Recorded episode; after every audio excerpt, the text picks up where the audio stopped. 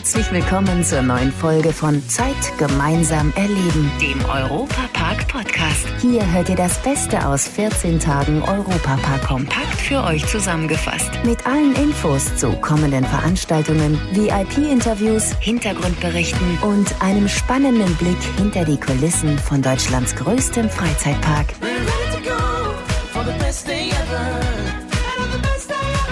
Hallo zusammen, ich bin Matthias Drescher. Schön, dass ihr wieder dabei seid, denn in diesem Podcast stelle ich euch ganz besondere Menschen vor.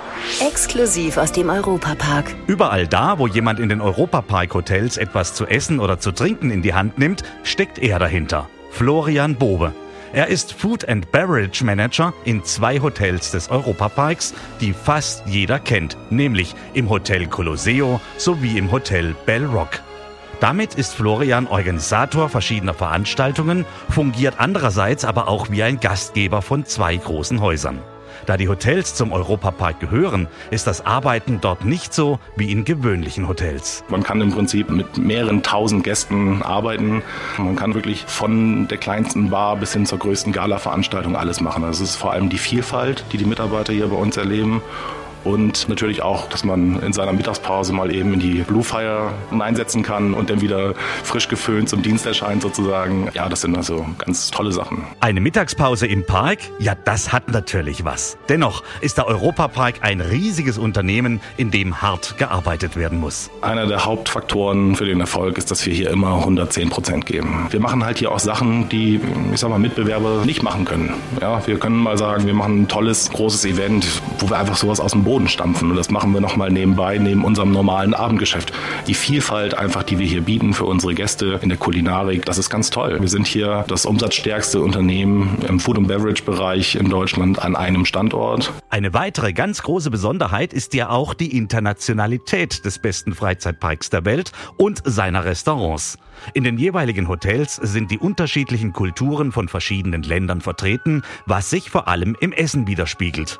Interessant ist, wie der Weg eines solchen, zum Beispiel italienischen oder skandinavischen Gerichts auf die Karte eines Restaurants in Rust aussieht. Vielleicht nehmen wir jetzt mal als Beispiel das neu eröffnete Hotel Kronasar. Da war es tatsächlich so, dass ein Teil der Küche mit Thomas Mack zusammen in Dänemark waren und in Skandinavien generell und sich wirklich bis ins Detail angeschaut haben, wofür steht dieser Kontinent, wofür steht dieses Land eigentlich letztendlich und äh, wirklich vor Ort sich angucken, was da gerade abgeht. Und dann wird das natürlich ergänzt durch Leute, die da auch schon schon mal gearbeitet haben in der Region. Florian Bowe ist Food and Beverage Manager im Hotel Colosseo sowie im Hotel Bellrock im Europapark in Rust.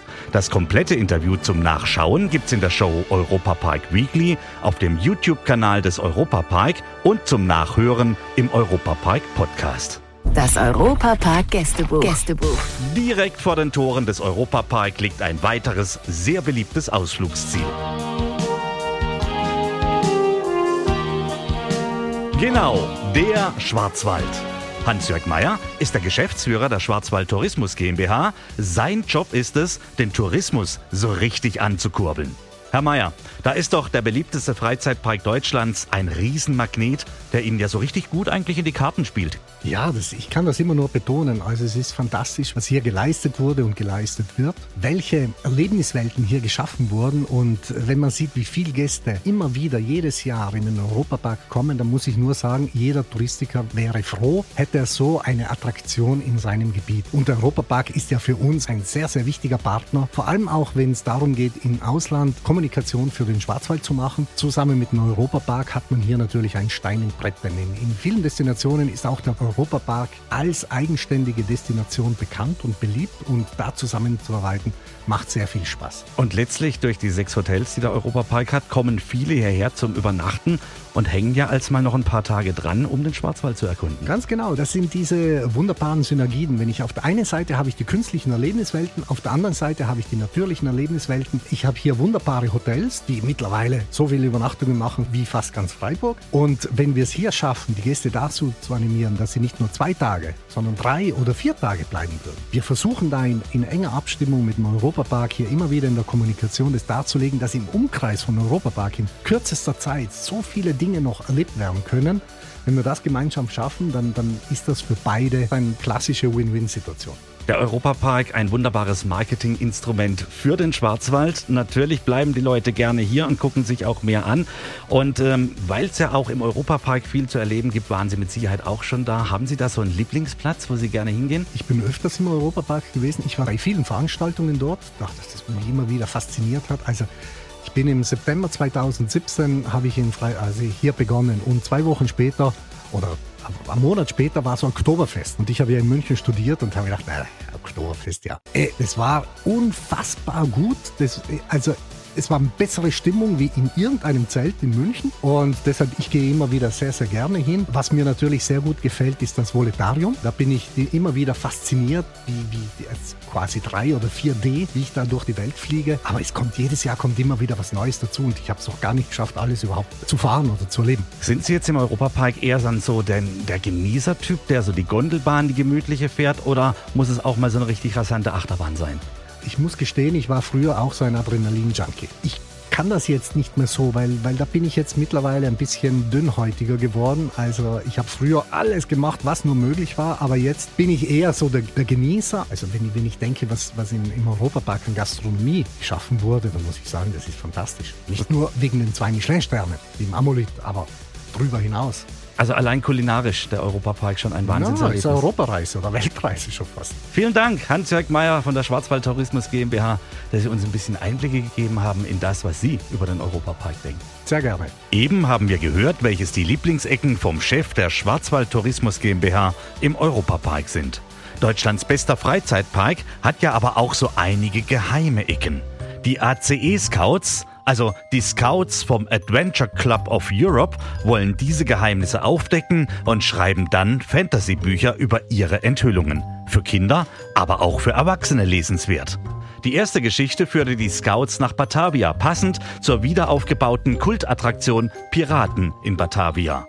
Und auf der zweiten Reise wollen sie das Mysterium rund um die Brüder Eulenstein lösen. ACE-Scout und Autor Thilo. Die Eulensteins waren zwei geniale Erfinder des ACE. Bereits 1825 soll ihnen der erste Flug der Menschheitsgeschichte gelungen sein mit ihrer Flugmaschine Volatus 2. Das Problem? Dabei sind sie spurlos verschwunden. Bis heute ist es nicht gelungen, diesen Erstflug zu beweisen oder herauszufinden, wo die Brüder abgeblieben sind. Beides versucht seit Jahren Professor Andrei Nikolajew vom ACE. Ihm ist es zu verdanken, dass der ACE zusammen mit dem Europapark das Voletarium instand gesetzt hat und jeder seine Werkstatt besichtigen kann. Dazu hat der Adventure Club of Europe den Scouts exklusiven Zugang zu der Werkstatt, dem Voletarium, verschafft. Und Scout Thilo ist auf einer heißen Spur. Doch vor kurzem wurde Nikolajew entführt. Unsere ACE-Scouts sind sich sicher, er hatte neue Erkenntnisse zu den Eulensteins, die für die Erzfeinde des ACE die Verbrecherorganisation Bone von großem Wert sein müssen. Die ACE-Scouts haben Hinweise, dass Nikolajew einen geheimen Raum gleich hier unter dem Dach des Voletariums gefunden hat. Dort muss der Schlüssel zum Geheimnis der Eulensteins liegen. Ich mache mich jetzt auf die Suche danach. Alles klar, Tilo. Wir dürfen da natürlich leider nicht mit. Aber wenn ihr wissen wollt, was die Scouts so alles entdeckt haben, das Buchabenteuer zum Voletarium gibt's ab sofort online im Europapark Shop. Euch viel Spaß beim Schmökern und eine gute Zeit. Das war der Europapark Podcast. Noch mehr Infos und Berichte aus Europa und Deutschlands größtem Freizeitpark gibt es jeden Tag beim Europaradio auf europa.radio und samstags vormittags auf Schwarzwaldradio. Bundesweit auf DAB Plus per Web und in der App. Vielen Dank fürs Zuhören und bis zum nächsten Mal bei Zeit gemeinsam erleben, dem Europapark Podcast.